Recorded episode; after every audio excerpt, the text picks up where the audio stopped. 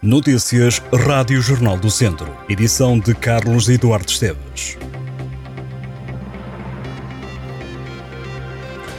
A candidatura da Aliança Democrática para as Legislativas em Viseu dedicou esta segunda-feira às forças de segurança, reuniu com os comandos distritais da PSP e da GNR de acordo com a coligação PSD-CDS-PPM, os candidatos eh, encabeçados por António Leitão Amaro apontaram as necessidades das autoridades e apresentaram as medidas do programa eleitoral para as legislativas. A Aliança Democrática destaca o envelhecimento dos quadros operacionais e as necessidades de logística como os principais temas em discussão, bem como alguns dados referentes à criminalidade, novas formas de atividade ilícita no distrito e projetos desenvolvidos pelas forças policiais. A porta-voz do PAN, Inês Souza Real, vai estar esta quinta quinta-feira em Viseu, onde o partido vai reunir com a Federação dos Bombeiros do Distrito e fazer uma arruada pelas ruas da cidade. A reunião com os bombeiros acontece a partir das duas e meia da tarde no antigo quartel dos Bombeiros Voluntários. O PAN vai defender a proposta do subsídio de risco e a reforma antecipada para os soldados da paz que acabou chumbada no Parlamento.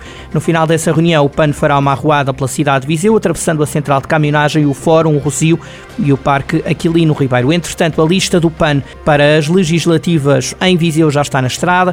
A cabeça de lista do partido, Carolina Pia Barros, esteve em encontro marcado com as populações de Mamenta da Beira, Vila Nova de Paiva e Sátão.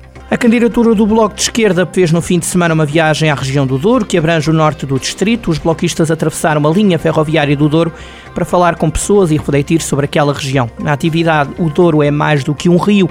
Juntou candidaturas pelos círculos de Porto, Bragança, Guarda, Viseu e Vila Real, que viajaram de comboio até à Foz do Tua, no distrito de Bragança, e debateram os temas de coesão territorial, mobilidade e questões ambientais e climáticas. A antiga líder do Bloco, Catarina Martins, esteve também em A participar de um debate organizado pelo partido sobre o Serviço Nacional de Saúde. Viseu é um dos poucos distritos do país onde os T3 são mais predominantes, com 39%. Está indo em contraciclo com a tendência nacional dos T2, que em Viseu representam 30% da oferta. De acordo com dados do portal Imobiliário Idealista, as casas com T4 ou tipologias maiores constituem 18% da oferta habitacional na região, os T1 representam 8%, os estúdios 5%. Também de acordo com o Idealista, quase metade das casas que estão à venda no distrito de Viseu custam menos de 150 mil euros. Ao todo, as habitações que não superam esse valor representam 48% da oferta de casas na região de Viseu. A Academia de Handball de São Pedro do Sul derrotou a Almeida Garrete por 24-27 na jornada 17 da Primeira Divisão Nacional de Handball Feminino. As comandadas de Alexandre Monteiro ganharam em Gaia e beneficiaram também da derrota do Colégio de Gaia para serem ainda mais terceiras classificadas no campeonato. A Academia somou frente ao Almeida Garrete a sexta vitória seguida na Primeira Divisão de Handball Feminino. No futsal masculino, o Viseu 2001 ganhou ao Ocela num jogo da jornada 16 da Série A da terceira divisão. Os vizienses ganharam por 7-4, foi a segunda vitória consecutiva do Viseu 2001. Segue-se para a jornada 17 um jogo na régua frente ao Amigos à Beira Douro. À partida para esse duelo, o Viseu 2001 tem 22 pontos, está em sétimo lugar da tabela.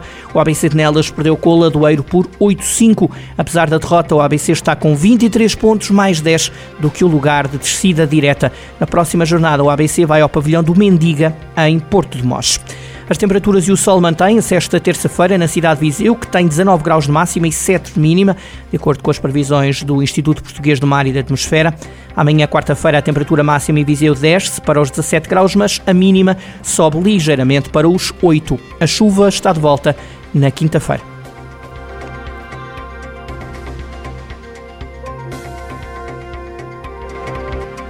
Estas e outras notícias em jornaldocentro.pt.